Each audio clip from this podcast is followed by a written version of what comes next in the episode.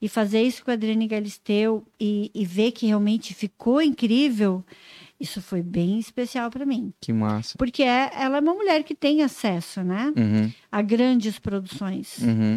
E ela é, ter considerado o meu trabalho é, como incrível, isso para mim foi bem valioso. Num oferecimento, Platina Multimarcas, Dr. Tiago Ferreira Luiz, De Valor Seguros, Aeros Topografia, Hope Store, Barbearia Dom Procópio.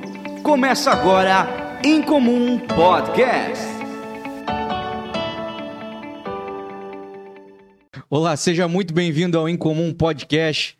Hoje estamos aqui com a convidada incrível, a pessoa que todo mundo conhece aqui em Joinville, todo mundo que conhece fala bem. Hoje a nossa convidada é a modista, é isso que fala? Assim, modista. Modista Claire Juliane. Vamos falar um pouquinho. Seja bem-vinda. Obrigada, obrigada pelo convite, adorei. Tô bem animada. Nós também estamos bem felizes que deu certo você vir aqui. Que bom. É, nós já estamos quase um mês com essa data agendada, né, Sim, Claire? Já nos Pra achar uma quarta-feira. Que desse certinho, né? As- os planetas se alinharam e nós conseguimos. Que bom, que bom. Vai ser um papo bem bacana. Claire, a primeira coisa que eu te pergunto é como é que você tá? Eu tô ótima, tô super bem, tô animada, trabalhando bastante, bastante projetos, O que, que, que acontece em dezembro na tua vida? O que, que muda em dezembro na tua muita vida? roupa sob medida, muita venda de coleção. É? A gente acabou de lançar a coleção Vai Elegance, Uhum. em parceria com a Elise Helm, que é uma parceira de negócios. E é, trouxemos vários linhos puros de São Paulo, onde a gente tem muitas cores do verão para a gente poder atender o nosso público, o nosso cliente que gosta de linho puro. E aí, a demanda de dezembro é diferente da demanda do resto do ano pra ti? Diferente, porque é um pouco mais direcionada, é um pouco mais é, especializada para tratar com carinho de cada necessidade de cada cliente. Aham. Fora os, projetos que você tá envolvido. Fora as coleções que estão em andamento, Aham. vendendo, né? Fora outros projetos, coisas, é, trabalhos do ano que vem que a gente já vai costurando agora. Uhum. E a segunda pergunta que eu te faço é: quem é você? Se você fosse se apresentar pra uma pessoa, explicar quem é você, o que, que você diria? Eu diria que eu sou uma apaixonada pelos meus filhos, pela minha família, pela moda. É, adoro o que eu faço. é, eu acho que eu sou uma pessoa muito feliz. Sou muito feliz. Apesar dos desafios que todo mundo enfrenta, né? Uhum. Eu não sou diferente de ninguém, tenho muitos desafios, mas eu sou muito feliz. Uhum. Sou uma pessoa feliz.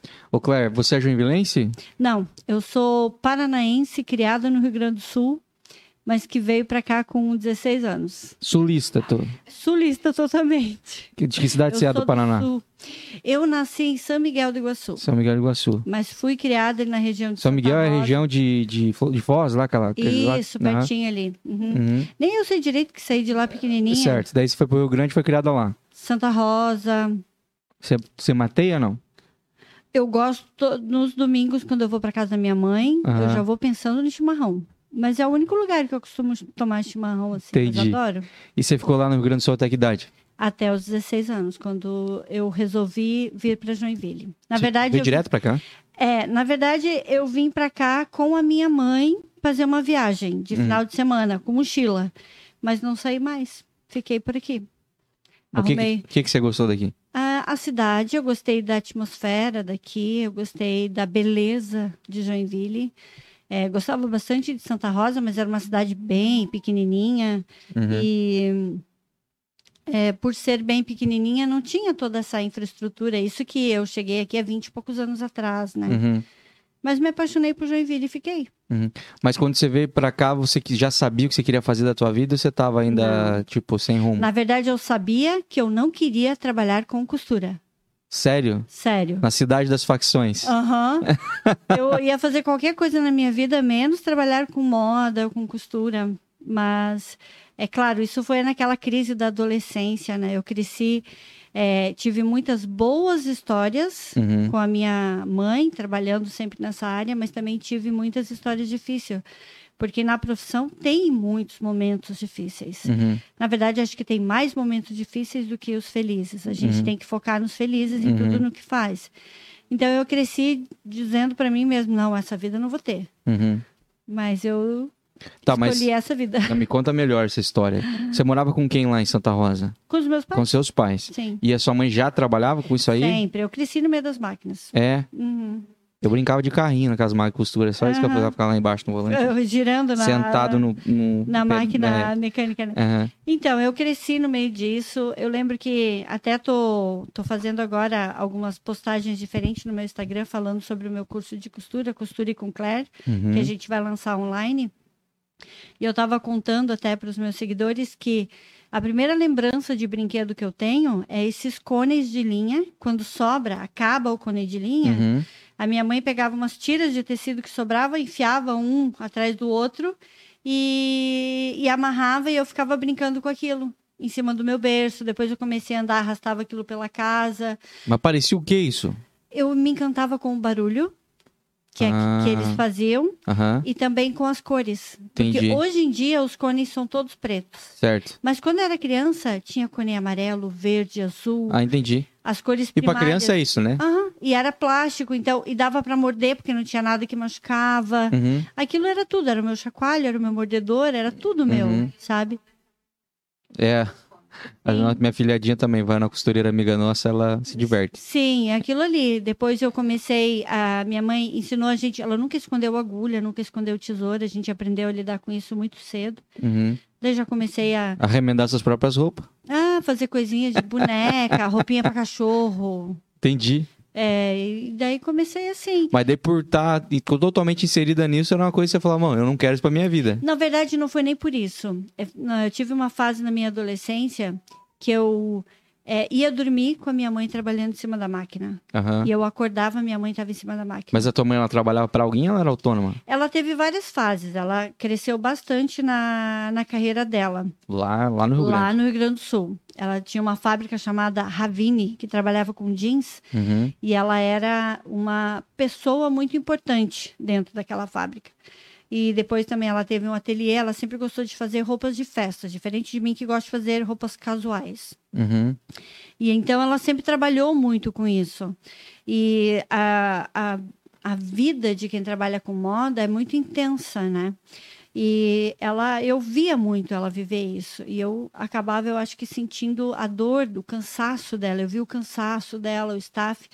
E isso me deixava um pouco assustada para o futuro. Uhum.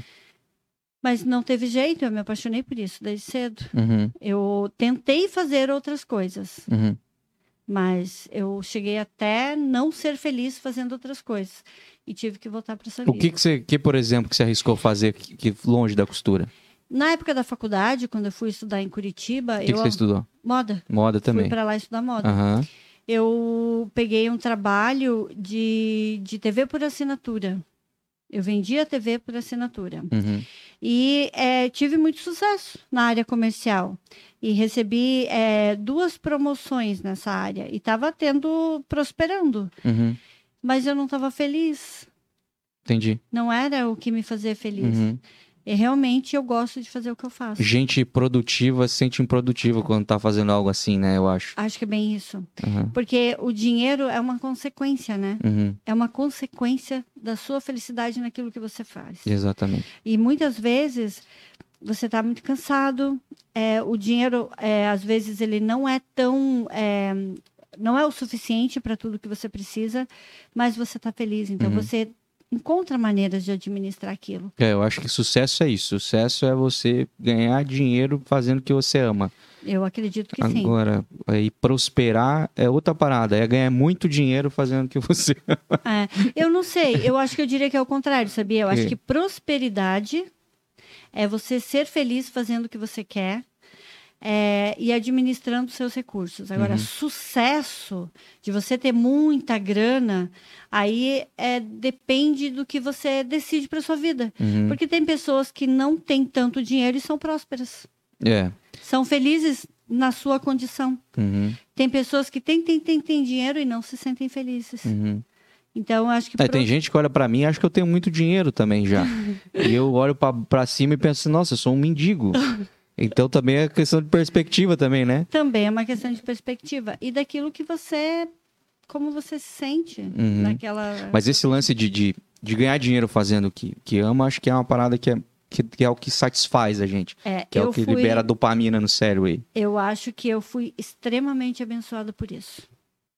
E você sempre foi boa nesse sentido? Assim, tipo, você, você sempre enxergou que você se destacava com costura, com moda, assim? Na verdade, eu sempre enxerguei isso, desde pequenininha, mas eu Uhum. nunca quis admitir. Por ver muito, é, gra- gravar muito em mim cenas da minha mãe é, trabalhando muito duro e às vezes tendo retorno medíocre diante daquilo que ela fazia, é, eu é, criei algumas barreiras. Entendi. Mas isso sempre esteve dentro de mim. Sempre esteve dentro de mim. Eu lembro de quando eu era pequena, eu falava para a garota na escola: você tem que tirar esse casaco, não tem nada a ver esse casaco com essa calça. Meio, meio tipo a Cruella, assim. É, meio querendo dar consultoria de moda para as coleguinhas da escola. Mas eu sempre tive muita conexão com isso. Uhum. Quando eu cheguei em Joinville, eu queria de todo jeito um vestido verde de estopa. Sabe estopa? Sopa tipo de saco? É. E eu fiz. Eu queria que ele fosse arrastando. Arrastava no chão. E eu fiz um assim pra mim. E eu usei do- até acabar. E é engraçado que hoje eu recebi uma cliente, o nome dela é Ivanilde Fischer, que é uma cliente minha que me conhece desde a época que eu cheguei em Joinville. Eu ainda não trabalhava com moda, mas eu fazia a minha moda. Uhum. E ela falou hoje pra mim: Nossa, eu lembro de você andando com aqueles vestidos de estopa arrastando ele pelas ruas da cidade. ela falou isso pra mim hoje. Mas é questão também de você se identificar com aquilo, né? Que você É. achava. Eu acho que quem tem esse feeling criativo, quem tem essa, essa veia pro diferente, não importa se é diferente, porque pra você aquilo lá é 100% aquilo que você. Eu acho que, a, a- acho que a, o a grande coisa é você não se importar muito com o que o que as outras pessoas pensam do que você está vestindo. Mas aí que eu digo, aí tem que ter personalidade. A pessoa tem que estar feliz daquele jeito. Ela tem que segurar, Uhum. segurar o, o look, segurar a onda. Tem que, Uhum, Ela tem que se sentir bem. Uhum. E não importa se outra pessoa acha bonito ou feio. Realmente a opinião da, da, da outra pessoa é irrelevante quando Uhum. você está feliz com aquilo. Nós já vamos falar um pouquinho sobre moda, que eu quero falar um pouquinho sobre esse assunto. Mas antes quero continuar entendendo um pouquinho da tua história, da tua trajetória ali até a Claire se tornar a Claire do ateliê da Claire, enfim. O, é, o, o do, da Julie Costura. É, teve muita- muitas fases. Ô, Claire, aí você foi para Curitiba estudar moda. Fui. O que, que você achou que o Curitiba é também um lugar muito. É um dos melhores lugares do Brasil, assim, culturalmente falando de ver, né? Sim, foi muito bom. Da galera se vestir bem, a galera É. gostar dessa parada cultural, Sim. ser mais ativa. Quando eu fui estudar moda lá, só tinha faculdade de moda no Brasil, no Rio de Janeiro, em Fortaleza e em Curitiba. Então, o lugar mais próximo da minha família era Curitiba. Fui para lá. Ainda bem é um lugar que tem inverno. É, passei muito frio lá. Meu, passei muito frio, passei fome naquela cidade. Porque pensa, é uma garota sem grana, foi estudar numa faculdade particular. Uhum. Era uma faculdade muito cara na época Tuiuti. É bem nichado, né? Bem, bem. E, e foi bem desafiador. Mas vivi essa fase, né? Voltei para Joinville. Quando eu voltei para Joinville, eu não tinha grana para começar meu negócio. Eu sabia que eu queria trabalhar com moda, eu sabia o que eu queria fazer, mas eu não tinha grana. E também não, não tinha essa perspectiva de eh, encontrar parceiros profissionais. Então, o que eu sabia fazer, na verdade, eu não sabia. Eu sabia que eu pod- poderia aprender a fazer era conserto de roupa, barra de calça jeans, por exemplo. Entendi. Aí eu fiz uns folhetinhos, imprimi os folhetinhos e levei no Shopping Miller. O Shopping Miller tinha acabado de abrir. Cara, sério? Levei nas lojas e o meu primeiro cliente foi a Leves. Seu Luiz da Leves me deu a primeira barra para fazer. Aí eu, no comecinho, é, eu ia e voltava de ônibus para casa dos meus pais.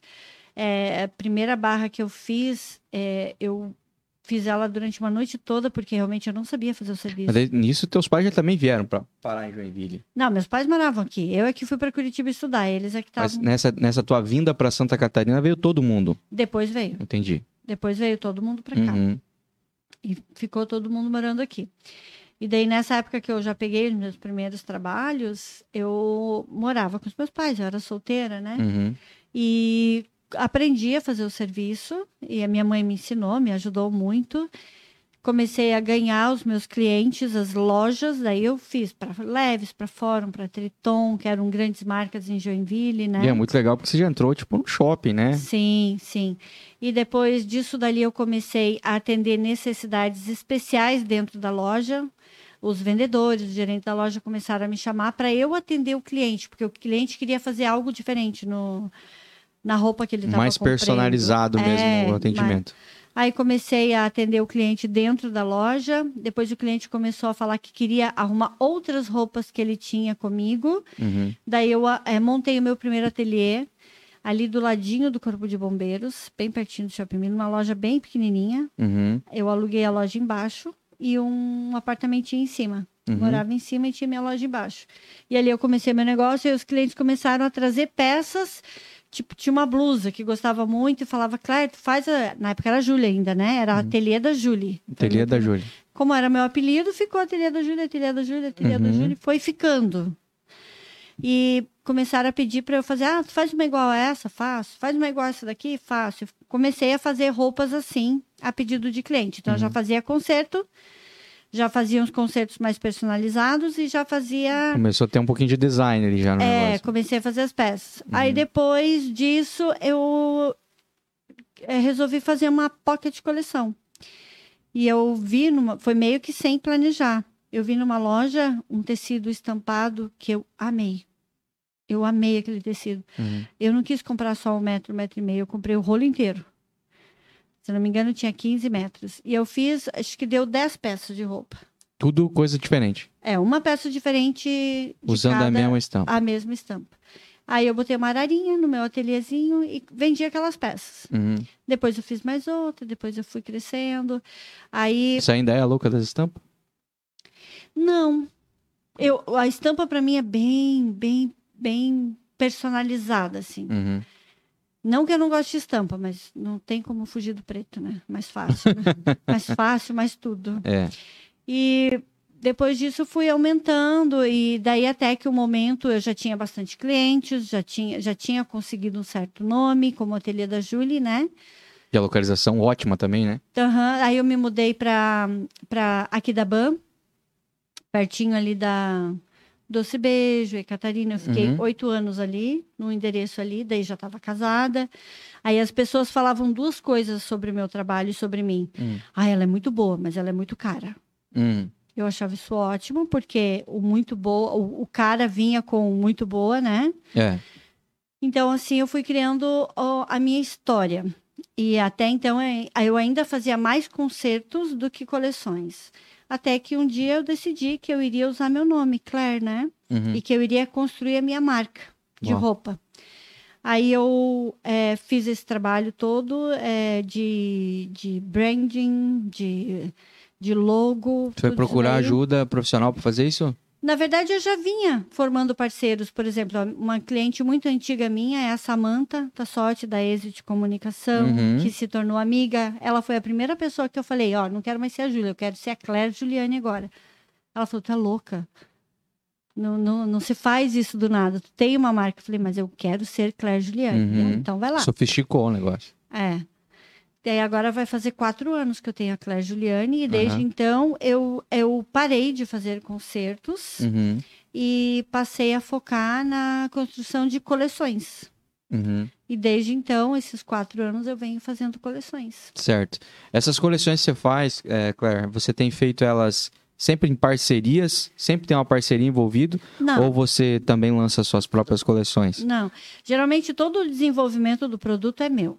Os parceiros, quando eles entram, eles entram com investimento. Uhum. E eles ah, também com ideias, é claro, né? Uhum. Eu fiz uma coleção com a Adri Volpe, que a gente dividiu o investimento e dividiu as funções. Ela fez a estampa, eu desenvolvi a modelagem, né? Entendi.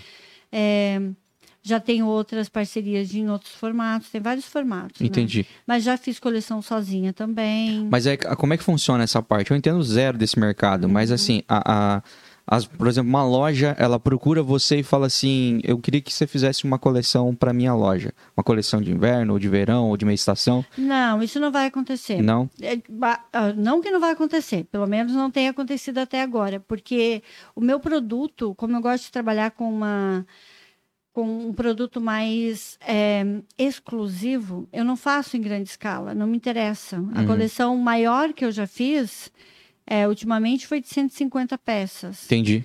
para dar mais exclusividade. e A Uhum. matéria-prima é mais cara, é linho, é alfaiataria. Então, acaba se tornando um preço caro. Uhum. Então, uma loja não vai querer comprar de mim para revender. Eu vendo direto pro meu cliente Uhum. e, e é assim que funciona. O teu ateliê fica onde hoje? No Shopping Miller, no terceiro piso, bem do lado E as tuas coleções estão sempre lá, então. Estão sempre lá. Amanhã, a partir de amanhã, eh, as minhas, ah, algumas peças minhas vão estar na loja Aimee também, na rua Aquidabã.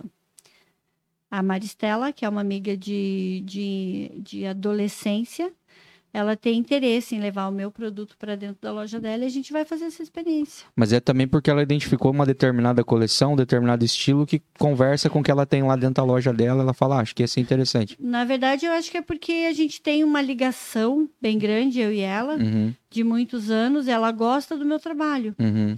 E quer experimentar essa, essa, essa possibilidade. Vamos ver como que vai É dar. porque eu penso que também tem lojas aqui em Joinville que são bem segmentadas, né? Sim, Existem lojas que são únicas também, né? Que existe só Sim. uma loja porque é um conceito muito é, nichado. Mas eu já vendi na Princesa, por exemplo. Quando eu saí do Garten, Eu não sei o que é, princesa. loja Princesa. É uma, a loja mais tradicional e importante de Joinville, na moda feminina. Fica Ah. bem na João Colim, pertinho ali do Cidade das Flores.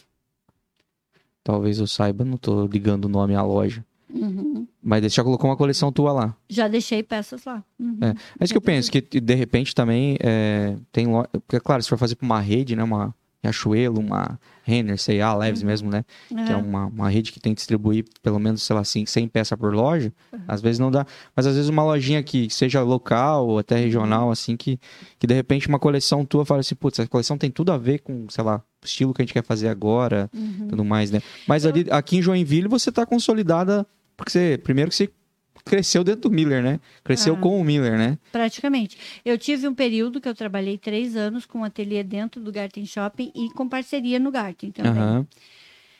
Mas a minha história começou no Shopping Miller e hoje eu estou no Shopping Miller Uhum. novamente. E você Tive bastante tempo ateliê na rua também, né?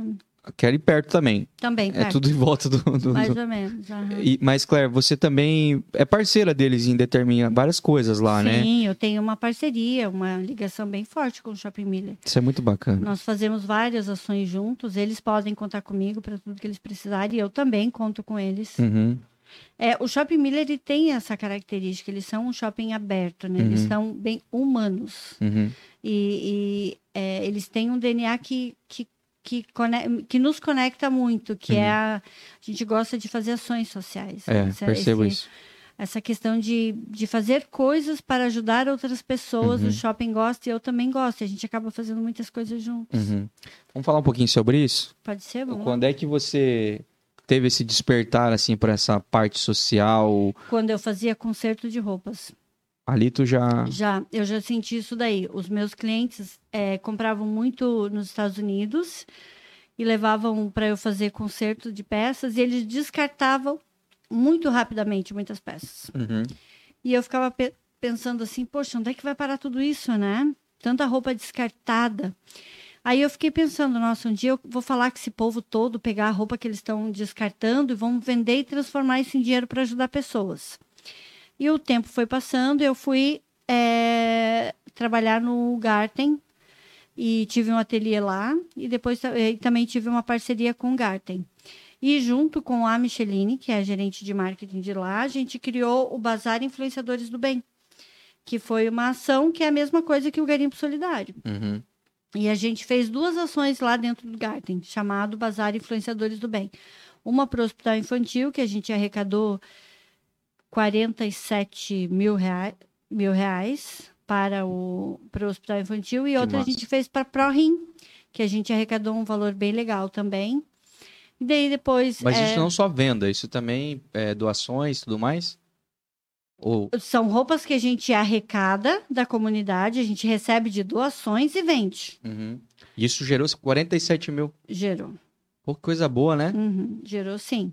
E para a ProRim foi mais ainda. Foi 83 mil. Nossa. A gente ajudou a comprar aquelas cadeiras de hemodiálise na ProRim. Nossa. o dinheiro foi todo destinado para isso. E no hospital infantil a gente ajudou a colocar TVs em todos os leitos da oncologia. É. Eu acho isso fantástico. Não, eu então, eu fico impressionado, porque, é claro, a gente, a gente descobriu agora no, no garimpo ali, você, Uhum. inclusive, inclu- envolvida nessa ação, e, e a gente foi lá, levou nossa doação também, levou doações de outras pessoas. é, e, e- e viu a movimentação, né? Até o dia que a gente foi, tava no, no centro do shopping, que foi muito Uhum. Sim. bom, né? Bem na Praça Central. Porque o teu é lá no terceiro piso, o teu? O meu é no terceiro piso. No terceiro piso, né? E ali chamou bastante atenção, né, da galera Chamou. circulando ali- ali. Mas eu, eu não fazia ideia de que dava esse retorno É. todo, assim. Porque eu pensava, ah, beleza, uma parte eles vão conseguir vender, vai ter um lucro. Uhum. Alguma empresa ou pessoas vão querer contribuir de alguma forma, falar, ó, quero doar dinheiro mesmo. Uhum. E eu pensei, uma parte dessas roupas vão acabar indo para a instituição lá, nesse caso Acontece. era o Viva Rosa, né? É, Casa Abrigo Viva Rosa. E aí eu pensei que era mais ou menos assim, mas não fazia ideia de que conseguia levantar um valor tão relevante assim. Sim. Aí quando eu saí do, Gar do Garten, eu quis continuar fazendo essa ação social nesse mesmo formato e ano passado a gente fez novamente para o Hospital Infantil. Uhum. A gente fez bem ali no período da pandemia e a gente arrecadou quanto, amor? 48 mil. A gente, arre- a gente arrecadou 48 mil ano passado, que também foi para o Hospital Infantil. E esse ano a gente fez para Casa Abrigo Viva Rosa. Uhum. Ainda não temos os números finais, a gente teve um patrocínio que foi da Incorposul, que nos Legal. ajudou a fazer camisetas, nos ajudou com outras maneiras. Teve outras ações ali envolvidas, né? Não foi só o garimpo também, né? Vocês fizeram umas camisetas personalizadas É, ali, então, foi bem legal. Exatamente, essas Um camisetas. leilão, né? Sim, essas camisetas, a Incorposul patrocinou elas e a gente faz um, a gente faz um leilão com os artistas. A gente manda a camiseta para o artista, a gente escolheu 10 artistas bem legais da região Aham. e eles pintam, eles fazem a sua obra de arte. E a Uhum. gente faz uma grande live no último dia e vende. Uhum. Nós vendemos todas as camisetas com um valor agregado, Uhum. né? Já ficou bem legal as camisetas. Foi. Teve camiseta que foi vendida por 650 reais. se não me Bah. Não que Uhum. tem gente que não paga isso numa camiseta, mas. É que assim, Pô, quem você- comprou, comprou com o objetivo Exato, de não ajudar. foi- É claro que sim, é, é fã do artista, Uhum. mas também... E tem uma peça única. É, é fã do artista, mas também fez para ajudar, Ah, com certeza. né? E isso tudo a gente dá valor. É, ano que vem, a gente vai voltar a fazer para Casa Abrigo Viva Rosa. Uhum. Porque esse projeto da Casa Abri- Abrigo, é bem grande. A Regiane está lá batalhando junto com todos Eles estão os se mudando, né? Estão tendo que se mudar, né? Exatamente. Estão batalhando para arrumar mais dinheiro, mas para fazer todo o projeto precisa de 350 mil. Uhum. Né? A gente, claro, não conseguiu esse valor, Uhum. é, mas ano que vem a gente vai voltar a trabalhar para a somar com Ao o do, ao do ano passado, exatamente. Não, mas que legal, que legal. Eu faço votos que vai dar certo e conto com o Incomum que precisar para divulgar isso aí, ampliar isso aí, ou até Sim. pensar em ações conjuntas que a gente possa Sim. fazer. A gente é, te conheceu nisso, né? é, de de estar envolvido nesse negócio social, né? Uhum. E assim, ó, isso é inteligente, sabe? Porque a roupa, ela, ela, se ela não tiver muita utilidade, ela vai parar no meio ambiente. Que ela vai parar lá um dia, ela vai. Mas poxa, que bom se ela tiver mais vida útil. Uhum, E se não for comigo que comprei a roupa, não tem problema. A gente pode passar ela para adiante, uhum, que é vendida, que é- gera um outro, uma outra renda para uma instituição, que depois pode passar para outra pessoa, que depois teve roupa do garimpo que a gente vendeu o primeiro ano e a gente vendeu o segundo ano também, porque quem comprou no primeiro ano usou e depois doou de novo para vender de novo. uhum. Então, assim, a gente está dando muita utilidade para aquela matéria-prima, Isso é ótimo, né? que iria acabar no lixão poluindo o nosso planeta. Uhum, E os números são alarmantes uhum, do vestuário relacionados à poluição. uhum. Então, quanto mais. E Então, a galera não é- faz ideia, né? não faz ideia. Então, quanto mais a gente puder dar utilidade numa camiseta, numa calça jeans, Uhum. num tênis, em qualquer coisa que a gente compra, é inteligente. E assim, Joinville tinha, tinha, há uns anos atrás, um preconceito muito grande com bazar, com brechó. Uhum. O Joinvilense mudou. Ele ama, evoluiu. né? Ele evoluiu. O Joinvilense abriu a sua mente e hoje dá valor para isso Uhum. sabe? Os meus melhores clientes, pessoas que têm condições de comprar qualquer coisa, eles vão no garimpo comprar sim. Nós amamos brechó, já é o pessoal do brechó aqui já também. Porque é inteligente e é muita roupa boa. A gente, É, a gente e as peças- A gente percebe que as peças, quanto mais antigas, melhores são, Sim, né? Qualidade, o peso da roupa é outro, Sim. né? Qualidade de tecido e sim, tudo mais. sim, E a durabilidade tecnologia delas, então, realmente tem que colocar pra frente, porque isso aí vai durar mesmo, é feito pra durar. É feito para durar. Exatamente. E assim a gente está fazendo um reuso inteligente ainda ajudando a comunidade, né? Uhum. Isso é verdade. Fantástico. Não, show de bola. Mas faltando a falar ali do, do, do garimpo, a gente conheceu a Claire por causa disso. Eu te conheci por causa disso, né? As pessoas te conhecem por causa da, do ateliê. Ah, Mas deu ver que você estava envolvida naquilo ali, porque eu conheci primeiro a ação.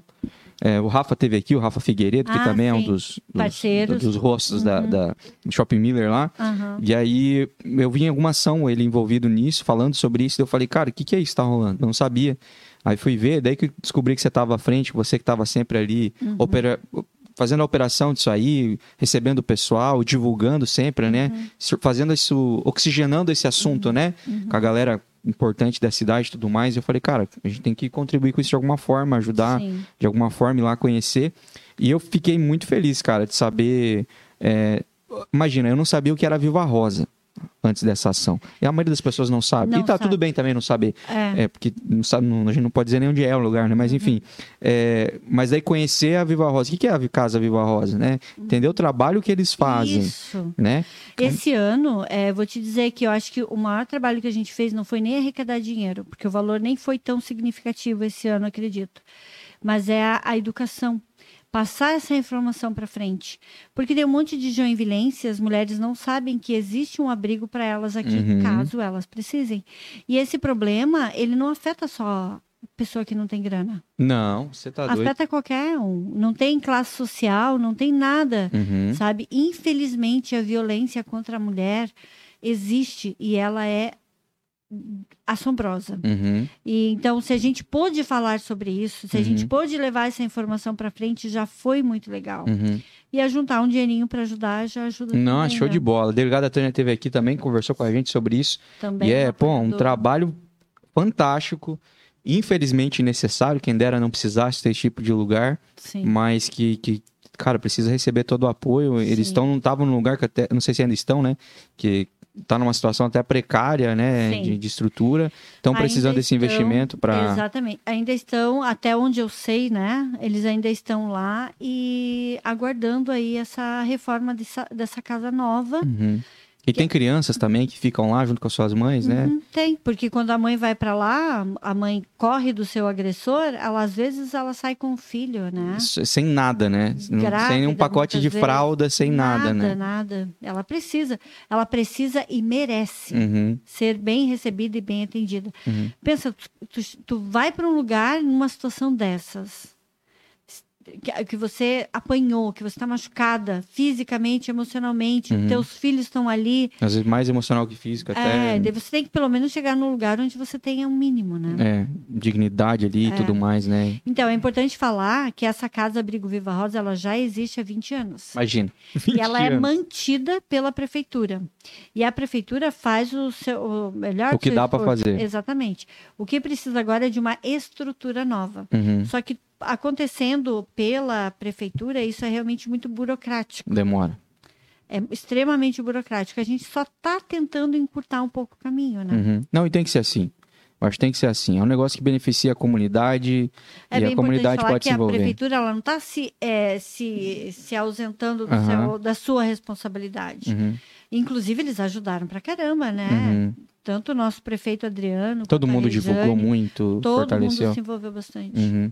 Doaram, Não, mas eu acho que é isso. compraram. Eu sou tô completamente a favor, né, de, de sistema público ter apoio privado ou até das pessoas, porque isso vai servir a comunidade. E realmente é oneroso demais o sistema público para conseguir fazer qualquer coisa e também é um pão para dividir com muita gente, né, o dinheiro público, né? É, E não, a, a- infelizmente a Casa Viva Rosa não é a única coisa que a assistência social, por exemplo, precisa, cobrir, uhum, né? Tem orfanato, tem casa de passagem, tem outras os coisas. idosos, Então, é, é bastante gente para para ajudar. Então, daí você precisa dar uma fortalecida nesse lado, mas não quer defasar o outro. Daí tem que entrar iniciativa privada, realmente, Sim. essas iniciativas sociais. E volto a dizer, contem com o em comum que precisar para a gente ampliar a divulgação disso aí, Legal. fortalecer isso aí sempre, né? Sempre. Sim. É, o que mais que você já teve envolvido aí de, de causas sociais aí, Claire, além desses, desses garimpos aí? Você já, já se envolveu em outras coisas? De vez em quando eu estou envolvida. É, agora o Shopping Miller fez uma ação e chamou eu é, e a Adri Volpe, que é uma Aham. artista, né? E a gente desenvolveu eco bags. E essas ecobags, inclusive, ainda estão sendo vendidas, foram feitas para Outubro Rosa, Uhum. para a rede feminina de combate ao câncer, né? Legal. Sim, e daí essa também foi uma causa que a gente se envolveu. Ela faz a parte arte e tu faz a parte moda ali, a parte de Isso, costura. E, Exatamente. e daí são, tipo, co- É, quase uma coleção disso É, também? Uma coleção. Ela desenvolveu quatro estampas e a gente buscou dar é, na, em cada ecobag uma personalizada. A gente customizou muito elas Uhum. para elas se tornarem peças bem especiais. Uhum. Estão à vendas lá no ateliê. Aham. Esse dinheiro ele vai 100% destinado, o shopping vai mandar tudo para lá, né? Uhum. para para a rede feminina de combate Uhum. ao câncer. E também na semana retrasada eu estava envolvida com a CIG, tem um grupo de mulheres empreendedoras Uhum. que eles estavam fazendo aquela coleta de absorventes. Sim. E daí eu A gente passou por lá, a gente viu. viu? Aham. Aí eu também é, Bem na frente da, do anterior. bem na frente ali, sim. aham. E eles arrecadaram muito absorvente. Foi uma Pô, ação bem forte. E eu também eh, fiz a minha parte, colaborei ali. Eles Uhum. me convidaram, com certeza. Uhum. E é muito legal, né. Claire? Você criou uma. Você gerou, através dos teu, teus anos de trabalho aí e, e do teu trabalho, uma autoridade, um respeito em relação a isso, né?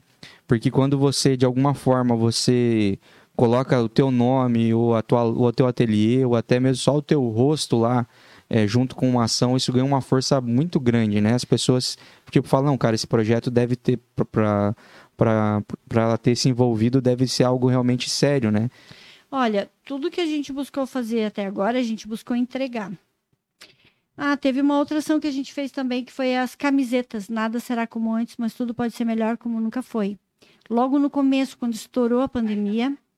Hã? Baita frase. Sim.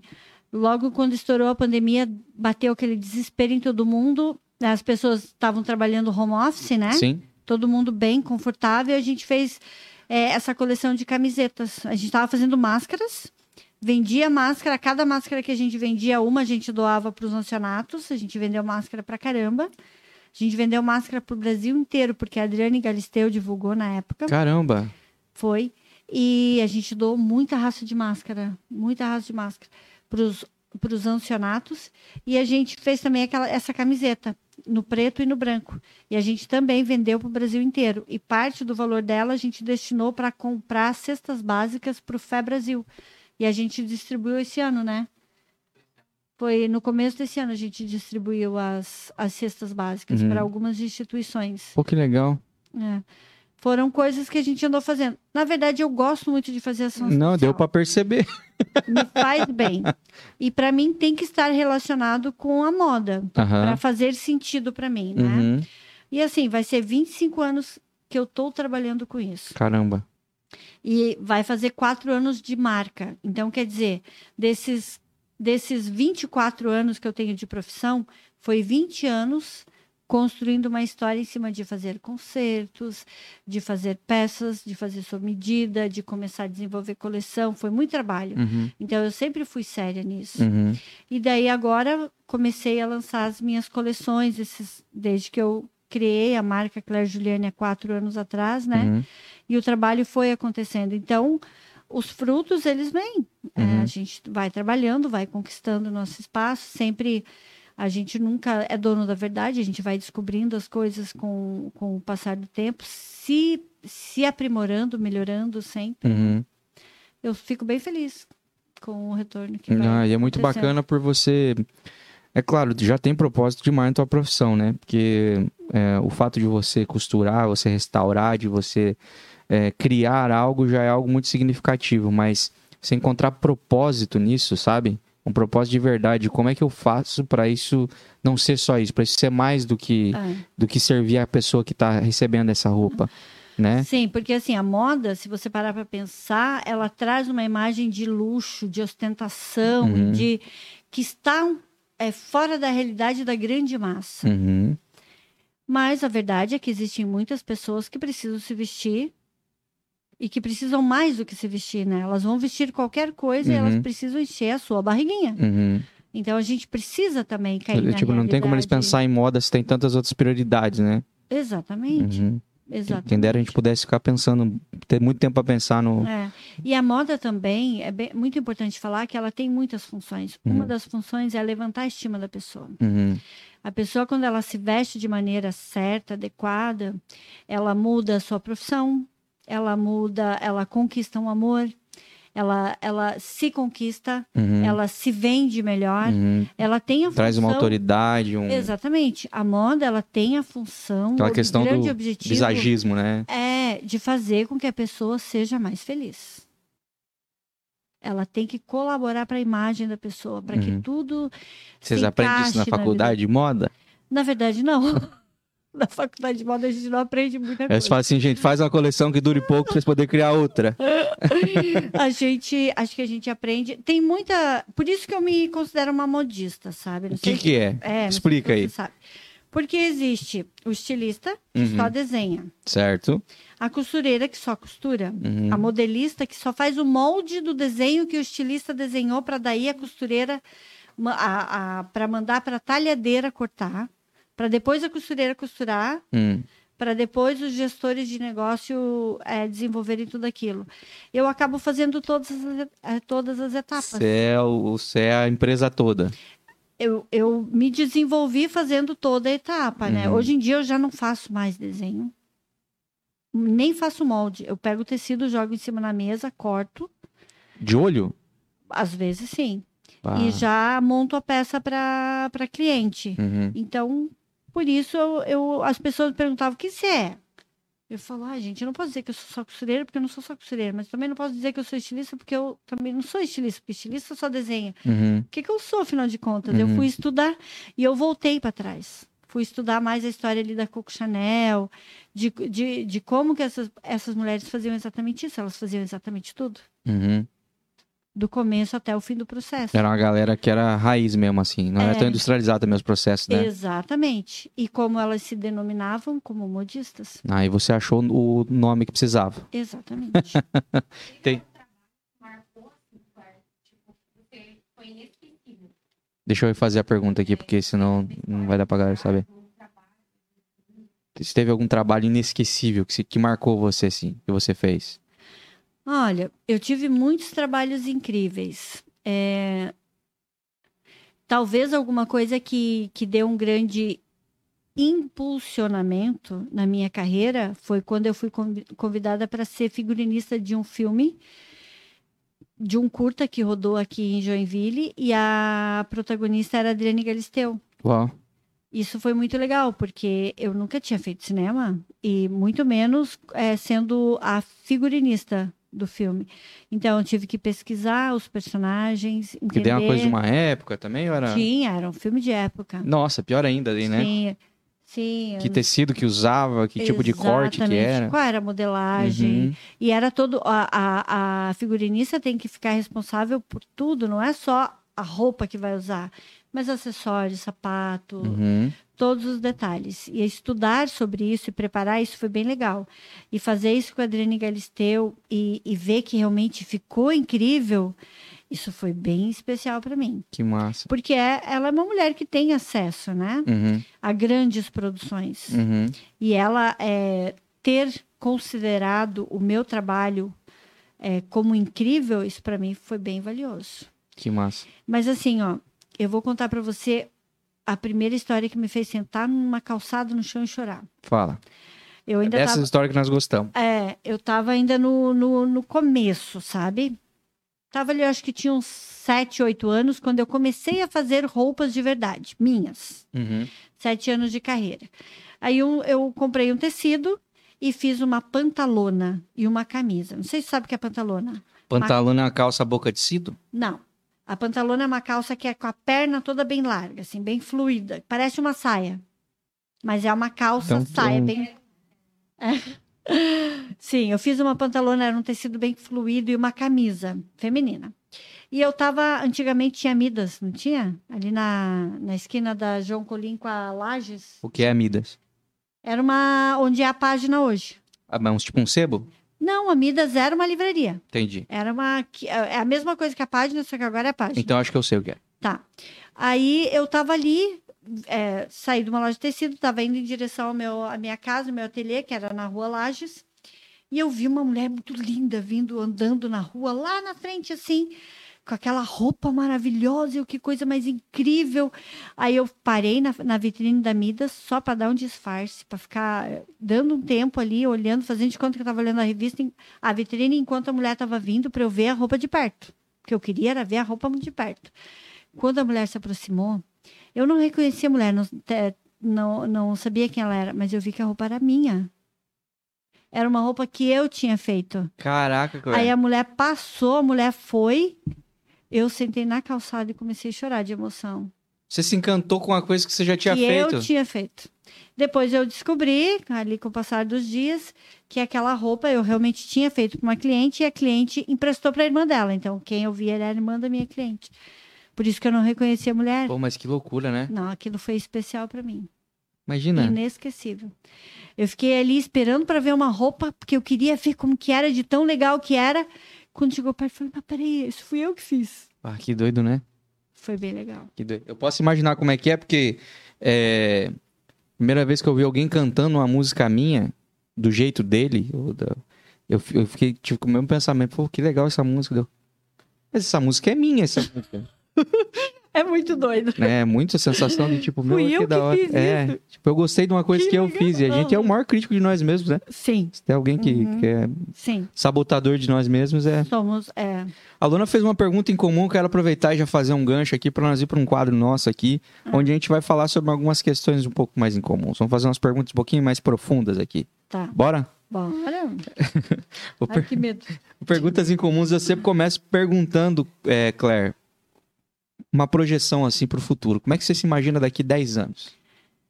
Ai, ai. Eu me, me imagino bem realizada, bem feliz, com nenhum filho em casa. Os filhos Quantos fora. tem hoje? Quantos tem hoje? Três. Três. Tenho três filhos, o meu filho mais novo tem oito anos, então quer dizer que daqui 10 anos ele vai ter 18. Ah, então fechou. Vaza. Eu crio meus filhos muito bem até os 18 anos. Dos 18 anos, até os 18, o livre-arbítrio deles está na minha mão. Depois Aham. eu vou soltar eles para o mundo. Me imagino viajando muito. Tu gosta de viajar? Eu e meu marido adoramos viajar. A gente adora viajar. E especialmente de carro, né, amor? Que ideia? Aí você viaja de verdade, né? Aham, mete assim. Vai no carro, bota um monte de coisinha e só vai. Pega a estrada. É bom. É Ah, verdade. Isso é hum. coisa boa. Quero fazer muito isso na Itália. Ah, aí sim, hein? Mas lá dá pra fazer de bicicleta, trem, dá Quero pra fazer fazer. muito isso na Itália. Quero fazer muito isso por lá. Então, a Europa é um lugar que respira moda muito, né? Sim. Também é um lugar que. Especialmente a Itália, né? Uhum, Da minha origem. uhum. Que legal. E qual que pra você foi um momento que marcou a tua vida assim, que se você fosse escrever um livro da tua vida, isso teria um capítulo separado pra ele? Vamos pensar primeiro numa coisa muito legal, Hum. muito positiva. Profissionalmente, Tanto faz. Um momento assim que isso aqui eu teria acho um capítulo separado. que eu acho que tem algumas coisas que foram marcos na minha vida. Uhum. É, quando eu tinha 14 anos, eu escolhi uma filosofia de vida através da religião que eu decidi é, seguir. Depois, quando é qual? eu sou membro da Igreja de Jesus Cristo dos Santos dos Últimos Dias, A Igreja dos Mormons. mais conhecida como os Mormons. Aham. E desde então eu sou membro dessa igreja. Isso para mim foi um marco na minha vida. Uhum. É, o nascimento de cada um dos meus filhos foi bem incrível. Mas Se não fala isso, dá um ruimzão em casa. assim. Foi, não tem como, é inegável. Você tem filhos? Não, ainda não. Quando você tiver, você vai saber. e eu acho que quando eu é, conheci, é, entendi que realmente o que eu queria fazer profissionalmente, porque eu passei por essa fase da adolescência não querendo, não querendo, não querendo, muito ruim, muito difícil, muito sofrimento, muito isso, muito aquilo, só vendo o lado ruim, mas quando eu decidi que eu queria ser e que eu seria feliz com isso, isso ter essa profissão para mim é uma alegria. Que legal. É uma alegria. Que legal. É. E de, de- de momento. Vamos sair dos momentos bons, vamos pro momento ruim. Qual foi o pior momento que você lembra, assim? Momento que também seria um capítulo, mas por outro motivo. Curva dramática na tua vida ali. É bem. É, Foi quando eu me separei. Foi um momento bem triste por conta dos meus filhos, né? Uhum. Saber como eu iria conduzir a minha vida com eles, a responsabilidade de ter três meninos e cuidar deles. Eu tive bastante medo de conseguir dar conta disso sozinha. Felizmente, felizmente, Deus me abençoou com outra pessoa e que é o meu atual marido.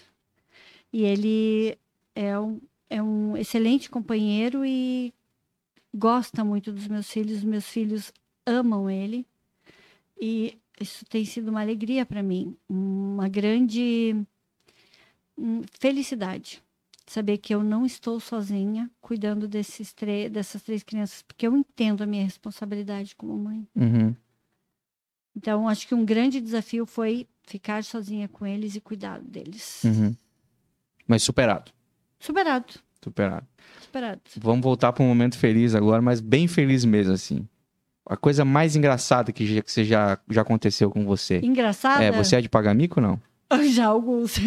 Qual foi o pior, assim? Qual foi o mais. Eu acho que um grande mico. Na época que eu comecei a fazer concertos, é, como eu morava longe, eu tive necessidade de comprar uma Honda Bis.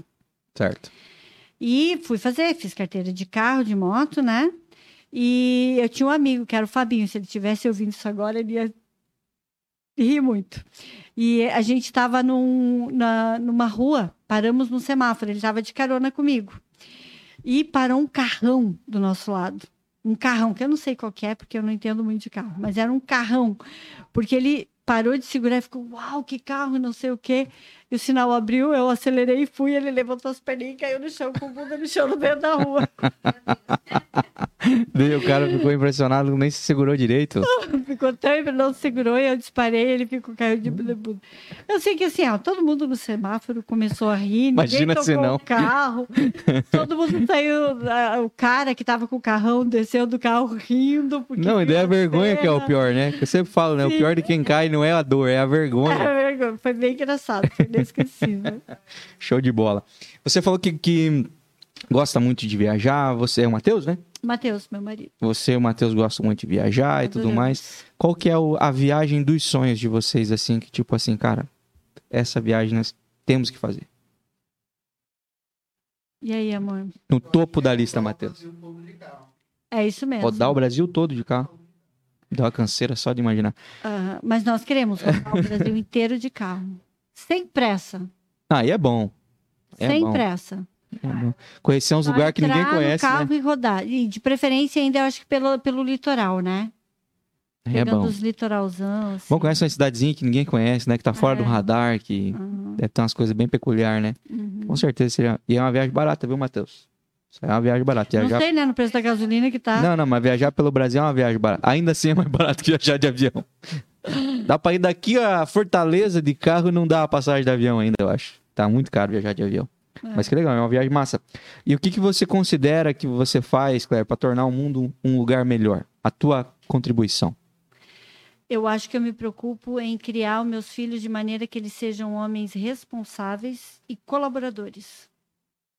Acho que não tem nada que a gente possa deixar melhor para esse mundo do que a nossa prole, né? Os nossos filhos Um legado, né? bem. uhum. E daí, o que mais que eu puder ajudar as outras pessoas, eu sempre estou disposta a fazer, sabe? Uhum. O que, te motiva a viver? O que me motiva a viver? Ah, acho que a própria vida. Porque é tudo muito legal, né? É tudo muito desafiador. A vida é desafiadora. Mas nunca ninguém falou que, não que, que seria fácil. E também né? não sei que graça teria se não fosse também. É, mas assim, a vida é muito boa. Tem muita coisa boa.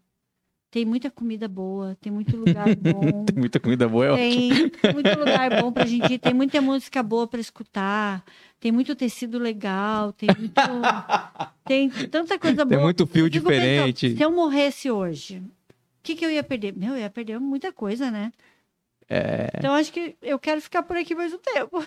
Se Deus me permitir, eu quero ficar. Mas aproveitando que você falou isso, se, se você recebesse a notícia de que você só tem mais 24 horas de vida, Hum, tenho duas perguntas pra te fazer. hum. A primeira coisa que você queria fazer imediatamente, Noite de cinema. Noite de cinema? com os meus filhos e meu marido. Mas o que, que você queria assistir? Qualquer coisa, Qualquer coisa. qualquer coisa. É que a gente É tem... mais a experiência. É, a gente tem essa. A gente vive isso toda sexta-feira. A gente junta os filhos, às vezes pode ser até mais tarde. Tela de sucesso sexta-feira era. Ah, é um de 8, um de 13 e um de 15, que vai fazer 16 mês que vem. É, uhum, Nossa, ela tem dois adolescentes em casa, deve ser uma delícia. é. Quando a gente quer atacar um pela janela, ou se jogar pela janela. Dois adolescentes é legal. Mas assim, a gente bota os colchões na sala, daí faz pipoca com chocolate, compra o refrigerante preferido de cada um, compra as besteiras. Nossa, já gostei sala, bastante desse Vai, programa. pra, vai todo, mundo, programa. todo mundo, um meio em cima do outro, e daí, Essa sexta você já sabe que você aqui. e daí assiste filme. É uma baita programa. Primeira coisa, então, Sim. seria isso. Nessas 24 horas. Sim, porque é onde eu vivo os momentos mais, mais juntos, assim, deles. Legal. E ainda pensando nessas 24 horas, existe alguma coisa que. Existe alguma coisa que você só faria se você soubesse que fosse teu último dia de vida mesmo, assim? Uma, uma loucura que você fala assim, cara, ah, não tenho coragem Eu que Eu não- tenho vontade, mas não tenho coragem, sabe aquela coisa? Sei. Na verdade, não que eu não tenha coragem, mas que eu ia me borrar nas calças, eu ia. Eu acho que eu ia fazer, sabe aqueles últimos cinco minutos de vida? Hum, Eu ia me, me pular de paraquedas. isso é uma, uma coisa muito, muito recorrente aqui. Eu acho que eu sou desse também. Isso, inclusive, estaria na minha lista É. de coisas pra se fazer. Tipo assim, eu quero muito fazer, mas eu não sei se eu tenho coragem. Não, eu não tenho coragem. Isso já tá definido que eu não tenho. Eu acho que eu tenho, mas acho que.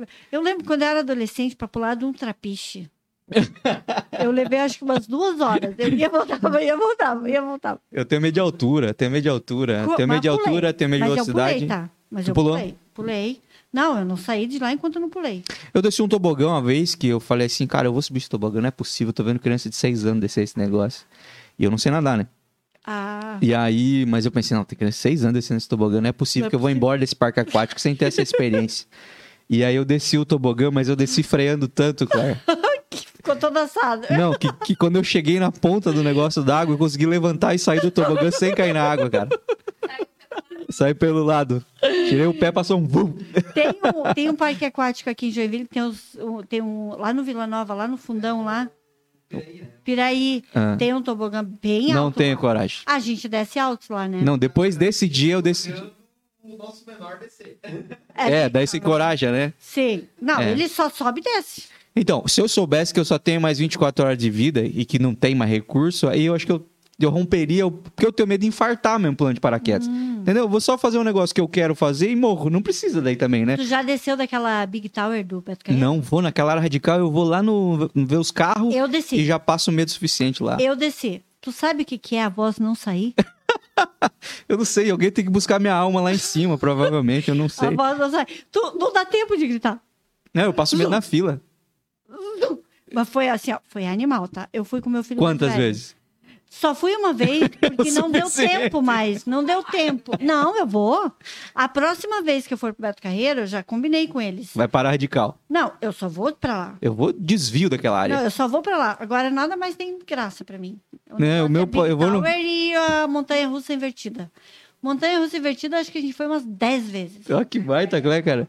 Não, eu vou no trenzinho bem feliz lá, eu dou risada e tudo que eles falam. Hã? Na do T-Tigre eu passei medo também. Sabe a do T-Tigre ou não? A montanha russa do T-Tigre, que é lá pra criança. Nossa, eu gritei igual um retardado. A gente ia lá porque né, tinha que. Porque era por causa das crianças? Ah. Eu passei vergonha. As crianças É porque o ficaram assustadas comigo. O de 8 anos ainda não pode ir na Big, na, na Big Tower e nem na invertida, por causa da altura. Uhum. Mas ele iria, tá? Ele iria de boa, ele iria com mais facilidade do que eu. Nossa, eu sou zero radical. Zero radical. Mas aí as coisas radical eu ia deixar tudo pro último dia mesmo. É. Falar, agora se vai mesmo, agora vamos, vamos aproveitar. Agora vamos descobrir qual é a adrenalina que o pessoal dizia. Uhum. Hoje eu não tenho, não tenho muita coragem, não. Claro, o que, que é o amor pra você? É cuidar e ser cuidado. Ah, é um negócio de reciprocidade, mano, o negócio. Uhum. Uma das melhores respostas até agora aqui. A gente falou sobre morte. Você pensa muito sobre isso ou não? Não, Não? não penso muito sobre Tem plano funerário que que já quer é vender que alguma coisa? tenho. Ah, então dá aquele brincando, não tem um patrocinador diz mais, olha, pessoal, essa é a hora que podia ter mesmo, um patrocínio. Uhum. Mas se você, você pensa se você vai ser cremada, se você vai ser enterrada, não sei como é que é, se os mormons têm alguma... Não, não, Não tem, tem. Hum. nenhuma restrição. Olha, eu vou te dizer Essa que pergunta é zero na- importante, tá? Mas é, eu só pra prestar Pensando pra na prática, assim, eu acho que no lado correto, todo mundo deveria ser cremado. Sim, Eu acho que eu vou ser cremado. eu também. Mas o que eu te perguntei isso é por quê? Mais barato também, né? Eu não sei mais. Não, pra enterrar é mais barato por causa da manutenção, né? Porque você tem que ficar Pai- pagando o terreno não, lá. Pra, pra comprar o terreno de morto é caro. Não, então. Tem tudo isso aí, né? Não, ele tem que tirar. Não, não, não compensa. É muito trabalho pra quem fica não, também. e a poluição, né? Não, e trabalho pra quem fica, né? É. É, não precisa, não, Não, precisa. pensa. É um bagulho que não precisa. a pessoa pessoal. vai. me- Ó, meu, marido, meu marido é a metade da minha idade, né? Uhum. Então, obviamente, eu vou morrer cedo se ele não se matar de carro até lá. Obviamente, ela fala. É. A Então, vida. Eu, ele vai me cremar, me colocar num pote e levar com ele. Pensa que legal. Por todo o litoral do Brasil. É, Por todo. Mas se, nessa urna tivesse uma frase que fosse uma frase que é pra lembrar o que, que a Claire diria, o que, que a Claire pensava, o que, que a Claire representava, o que, que estaria escrito nela? Ser feliz apesar da circunstância.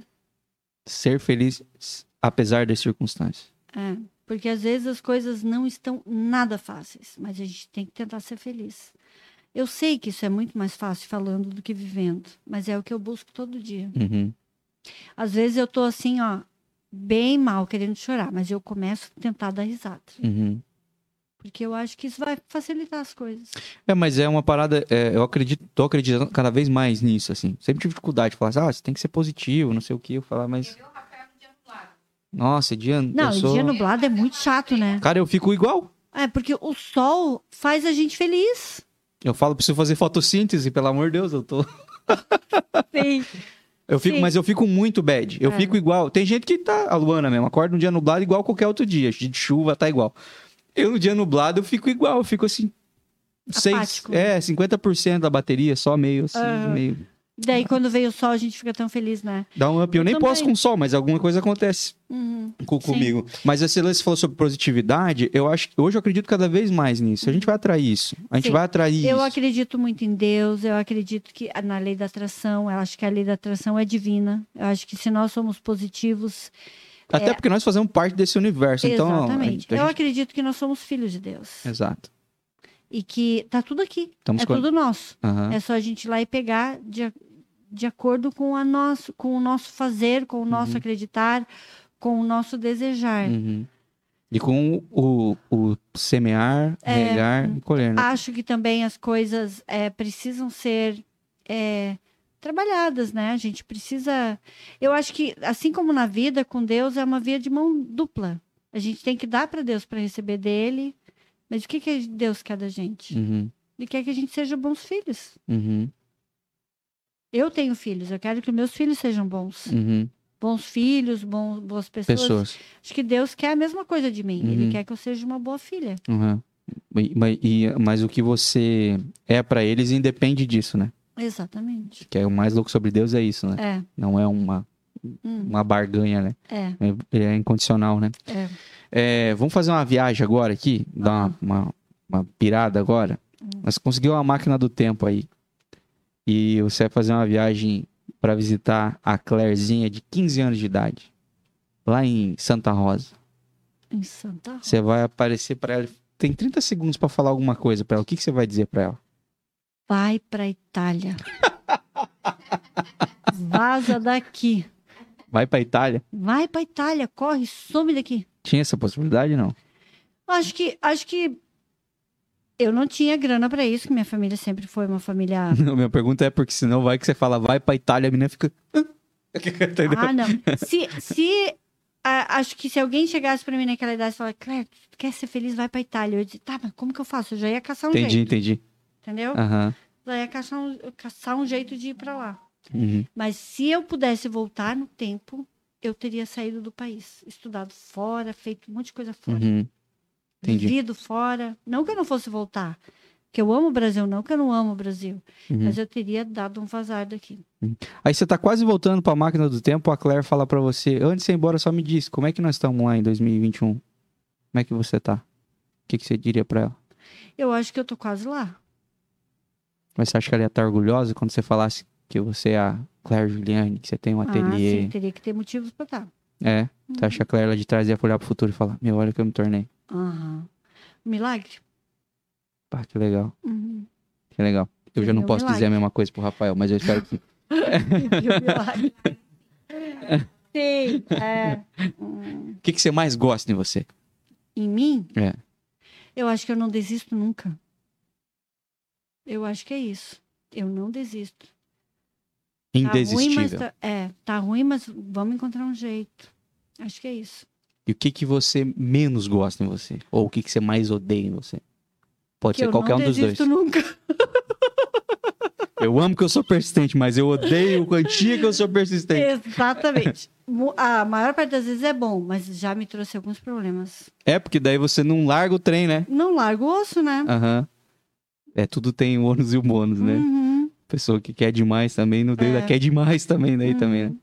Bem isso mesmo. Existe é, alguma pessoa ou coisa da qual você sente muitas saudades, ou um tempo, ou um- algo que você vivia, algo que te dá saudades, ou alguém?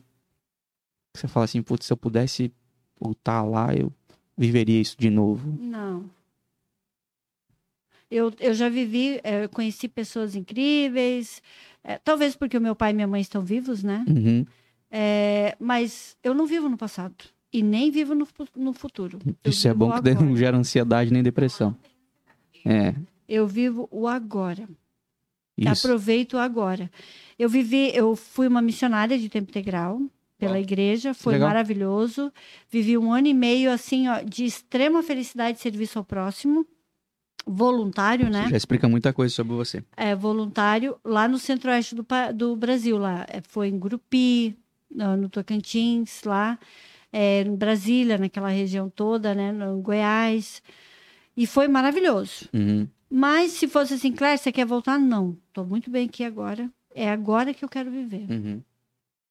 Não, mas já, já falar muito sobre quem, como você é. Essas coisas te forjaram de alguma forma. Ah, sim. Tenho certeza sim, com disso. Certeza, com certeza Existe- que a gente vive. Existe alguma pessoa, aí viva ou morta, tá? Hum. Que você gostaria muito de sentar e tomar um café e conversar? Quem? Melina Mosma. Não faço a menor ideia de quem é. Ela foi. Ela era esposa do Juarez Machado. Ela faleceu de câncer há uns dois anos atrás. Um ano? Mais ou menos um ano. É Mas recente, talvez recente. É, mas talvez porque eu não tinha contato com ela há mais tempo, porque ela passou ali um ano doente, tratando. Era uma mulher que eu respeitei, respeitava muito, respeito muito. E ela me eh, criou muitas oportunidades para mim. Ela acreditou muito no meu trabalho. Muitas pessoas passaram a acreditar em mim por causa dela. Uau. Digamos que ela talvez, na, na época ainda não, não se fazia isso, mas ela foi a minha primeira influenciadora, talvez. Caramba. É. De falar do meu trabalho, de pagar pelo meu trabalho. Me contratou para fazer o primeiro uniforme ali do Instituto Juarez Machado. Ela quem fez o Instituto Juarez Machado. Eu queria muito bater um papo com esse cara aí. Com o Juarez Machado. Uhum. Ah, você vai se divertir, bota cachaça na mesa. Mas não sei se ele viria. Ah, ele viria? Mas Fala vamos- com ele. Vamos ver. Vamos tentar ir pra 2022. Projeto 2022. Juarez Machado aqui no Incomum. Ah. Né? Sim. Vai que, vai que acontece. Nossa, ia ser um baita papo. Você ia se divertir. Ele é um cara muito especial. Eu Ele acho deu- incrível o quanto esse cara é respeitado como artista, como pessoa, como cidadão honorário joinvilense, vivo. Sim, sim. Isso é pra poucos. Isso é uma das Sim. coisas que eu quero conversar com ele. Cara, Sim, parabéns. sim. Porque artista a gente sabe como é que é. É. Sabe um conselho que ele me deu uma vez? Ele estava no meu ateliê, eu já tive o prazer de fazer roupa para ele. Ele estava no meu provador, ele estava só de cueca, provando as roupas lá. E ele falou assim para mim: Você tem que sair de Joinville. Você tem que sair daqui, você tem que ir para fora. Você é muito grande para aqui. E quando você for para fora, as pessoas vão te respeitar. Pessoas que não queriam pagar 300 reais por uma pintura minha, hoje pagam 30 mil. Vai, tem. Uhum. Vambora, Luana. Fechou? Acabando aqui. vamos pegar esse conselho Ele de um me homem de falou- cueca. E vamos embora. Sim, uma figura incrível. Ele não tinha por que me dar esses conselhos, mas ele me falou coisas legais. É, mas é louco, mas eu acho que pra ele faz sentido. Ele é artista. Realmente. Ele É. é artista, ele fez isso, né? O artista e o profeta em Ele sua terra não tudo- tem valor. Ele pegou tudo que ele podia e foi para Paris. Uhum. Mas você, eu acredito que. Não vai embora, Claire. Fique aí. Precisamos de você. É. Se não for você. É que na época se não for dele- você, vai ser quem? Na época dele, é, a- tinha mais dificuldade de estar lá e estar aqui. Hoje em dia ele consegue estar lá, estar Uhum. aqui, mas na época que ele saiu para fazer sucesso, Uhum, ou você ia ou você ficava. uhum. Hoje em dia as coisas são, né? A tecnologia. Não, hoje tá, você tá. Hoje tu consegue estar um pouco aqui, estar um pouco lá, estar um pouco aqui, Uhum. estar um pouco em outro lugar. Na época que ele começou, talvez. Tinha que tomar uma decisão, né? É, ou era lá ou era cá, né? Você é uma pessoa que chora fácil ou não? Bem difícil. Tá difícil fazer chorar? Quando foi a última vez que chorou? Quando a minha sogra faleceu, Faz quanto tempo isso? três meses. Faz três meses que você não chora? Foi. Ah, não, vai se tratar. Eu Tem que- gostaria de poder. Você Ah, tá, Du, mas daí também esvaiu também, drenou o corpo. Eu, eu não.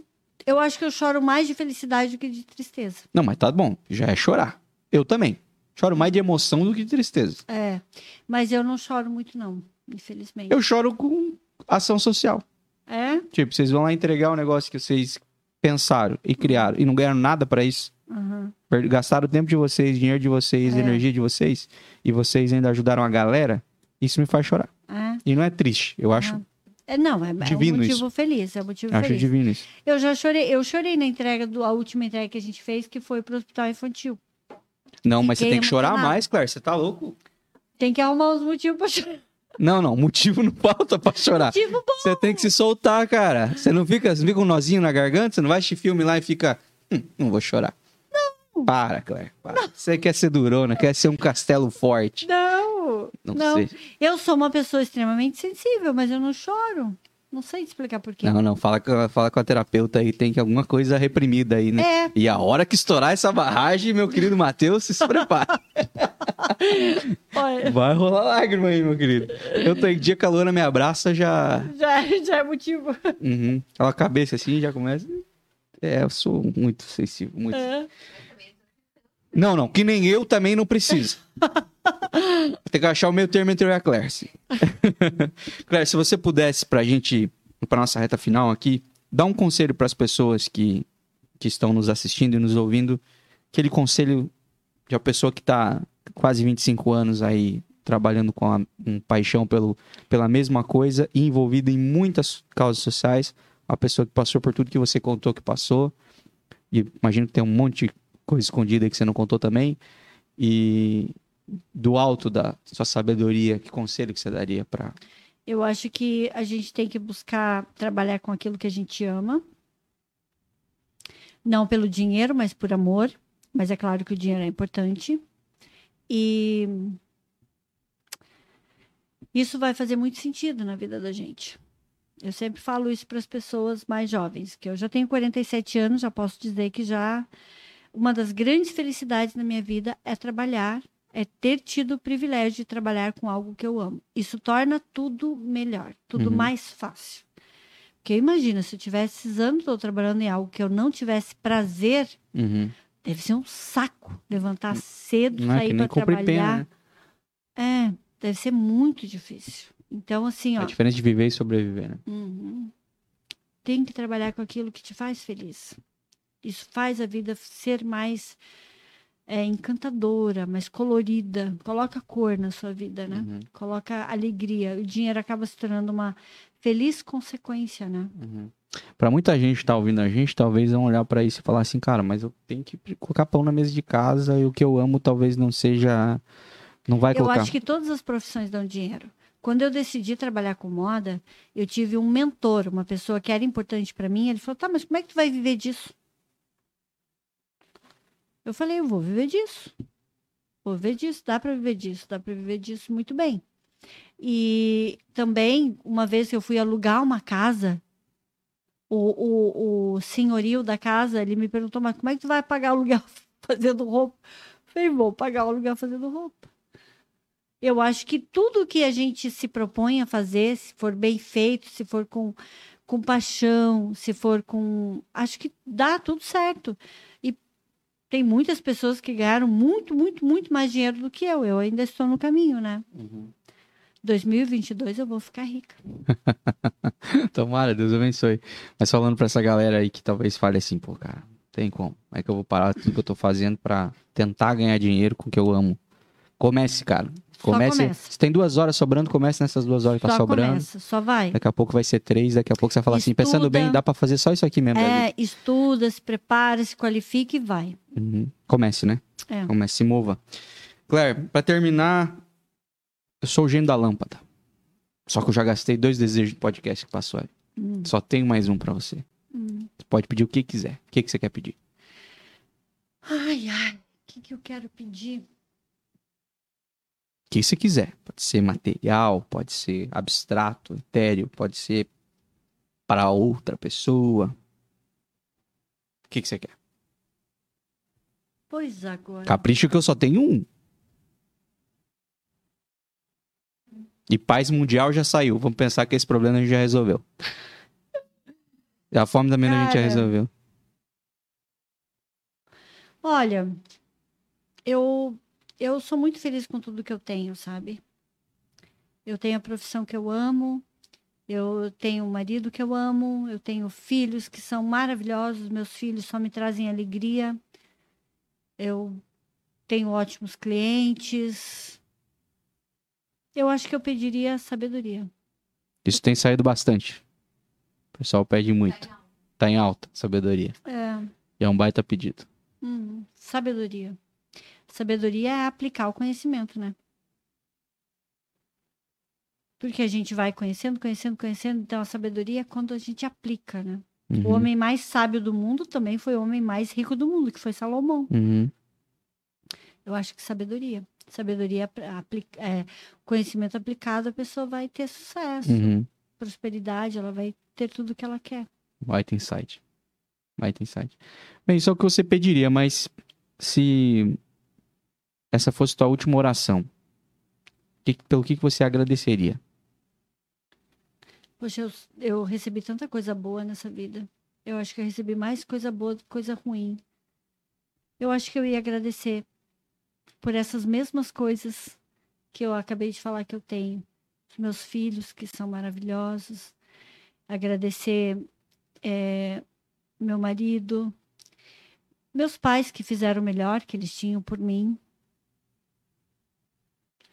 Agradecer a minha profissão. Deus que me, me que me ajudou a me desenvolver nessa profissão, né? Uhum. Tantas pessoas que passaram pelo meu caminho, que acreditaram e acreditam no meu trabalho.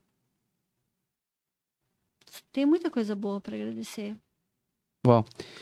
A gente quer agradecer muito, muito a sua presença, agradecer o tempo de você ter vindo aqui, Imagina, foi um prazer. Mas Vocês acreditando em mim, querendo me ouvir. Para mim é uma alegria. Mas mais que isso, quero agradecer por tudo isso. Por tudo isso que você representa, agradecer pelas inúmeras pessoas que, de alguma forma, sem elas saberem ou sabendo, são impactadas pelo teu trabalho ou pelas tuas ações, sabe? Que isso vai reverberar, né? Eu sempre, sempre tenho a oportunidade de falar aqui, nossas boas ações, o, o resultado disso nem sempre a gente vai conseguir ver. Mas Sim. boas ações sempre vão gerar bons resultados. Sim. Independente de nós ver. Talvez, Uhum. Talvez e provavelmente não- a gente não vai colher, mas alguém vai. É, E amém por a isso. gente não precisa é, é, receber o retorno de tudo. Que fique aí na terra, Uhum. abençoando as outras pessoas. e- Ecoando, né? Reverberando. Exatamente. E eu te agradeço em nome de todas essas pessoas que de alguma forma foram alcançadas pelo teu trabalho, pelas suas ações, né? Todas as coisas que você está envolvida. Mais uma vez, me coloco à disposição Obrigada. porque precisar da nossa Vamos lembrar, divulgação. na próxima ação a gente já vai chamar vocês para ajudar a Vamos gente. ser um parceiro para fortalecer esse tipo de ação. A gente aqui no Incomum é incentivador de que mais pessoas, como eu falei, façam. Só comecem, se movam, façam alguma coisa. Que legal. Sempre tem alguma coisa ao alcance da gente pra gente fazer. Sim. Às vezes é pouco, às vezes é muito, mas sempre dá pra fazer alguma coisa. A- acho que as grandes ações são feitas de pequenas atitudes. Cada um fazendo um pouquinho, o grande acontece. Exato. Esse é o nosso lema. É isso aí. Muito obrigado você que nos acompanhou aí, você que está assistindo ouvindo é, esse, esse episódio, peço para que você compartilhe e mande para o máximo de pessoas que você puder. Se você está no Spotify, segue a gente aqui para ficar sabendo quando chegar episódio novo. Segue meu Instagram. Segue lá, como é que é? Claire Juliane Oficial. Claire Juliane meu Quase, peixe. quase marquei a Claire errada aí no Instagram. Sério? É. Como é que você faz uma coisa dessa? Ah, mas tem 14 perfil lá também. Excluir aquilo lá. É, Eu e- quero excluir, eu não dou conta. não Não cons- você é a senha? A minha mãe tem dois Instagram, eu nunca sei em qual que eu marco ela também. Você que tá no, no YouTube, se inscreve aqui no canal, tá? Comenta aí o que, que você achou dessa conversa. Você gostou? E, mais uma vez, compartilhe isso para o máximo de pessoas poderem ser impactadas pela história da Claire, ser inspiradas. Claire, obrigado. Valeu Obrigada mesmo. vocês, Foi um prazer. Pra vocês. Amém. Tamo junto. Voltamos amanhã, ao vivo, a partir das 8h30. Tchau, tchau.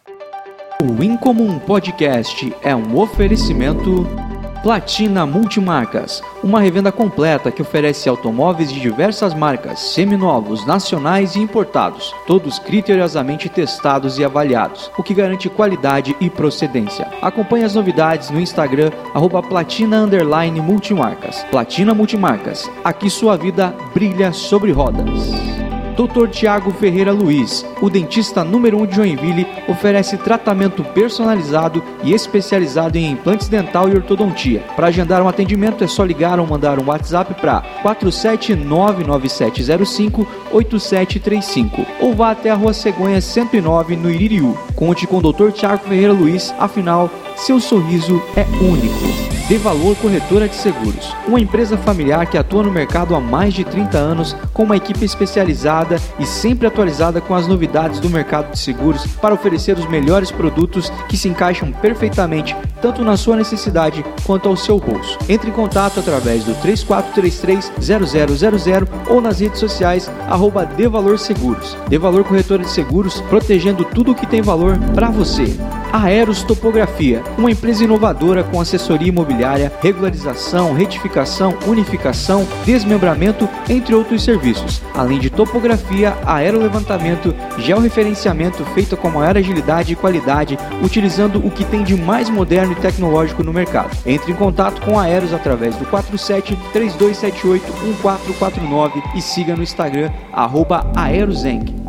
Hope Store, moda masculina e feminina, acessórios e perfumes, além da maior variedade de calçados, sempre trazendo o que é de mais atual na moda para você ficar bonito e economizar. Siga arroba Hope Store Oficial no Instagram ou chama no WhatsApp 47 99713 3405 e receba todas as novidades no seu celular. Fique na moda com a Hope Store. Barbearia Dom Procópio. Os melhores barbeiros em um ambiente agradável, além de qualidade e preço justo. Agende seu atendimento no WhatsApp 47992555239 ou no Instagram, arroba Barbearia Dom Procópio. Rua Florianópolis 2096, no Itaú. Barbearia Dom Procópio. Homens que se cuidam do clássico ao moderno. Anuncie aqui. Se você quer ser parceiro do Incomum, entre em contato através do 47 99694 7699 ou no arroba bem comum e vem voar com a gente.